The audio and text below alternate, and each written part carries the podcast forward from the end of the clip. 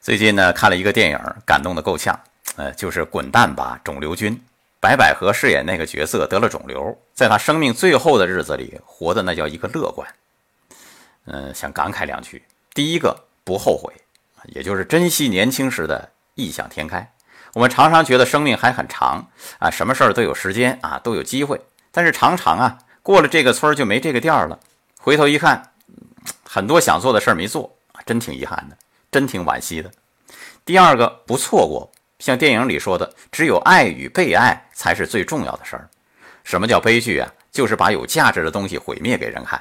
这么一看，人这一辈子活得特别像一场悲剧。尤其是这个人越美，成就越大，他的存在感越强，他的悲剧性就越明显。那么，我们何以把悲剧活成喜剧呢？啊，生活越是冷酷无情，我们越要活得热气腾腾。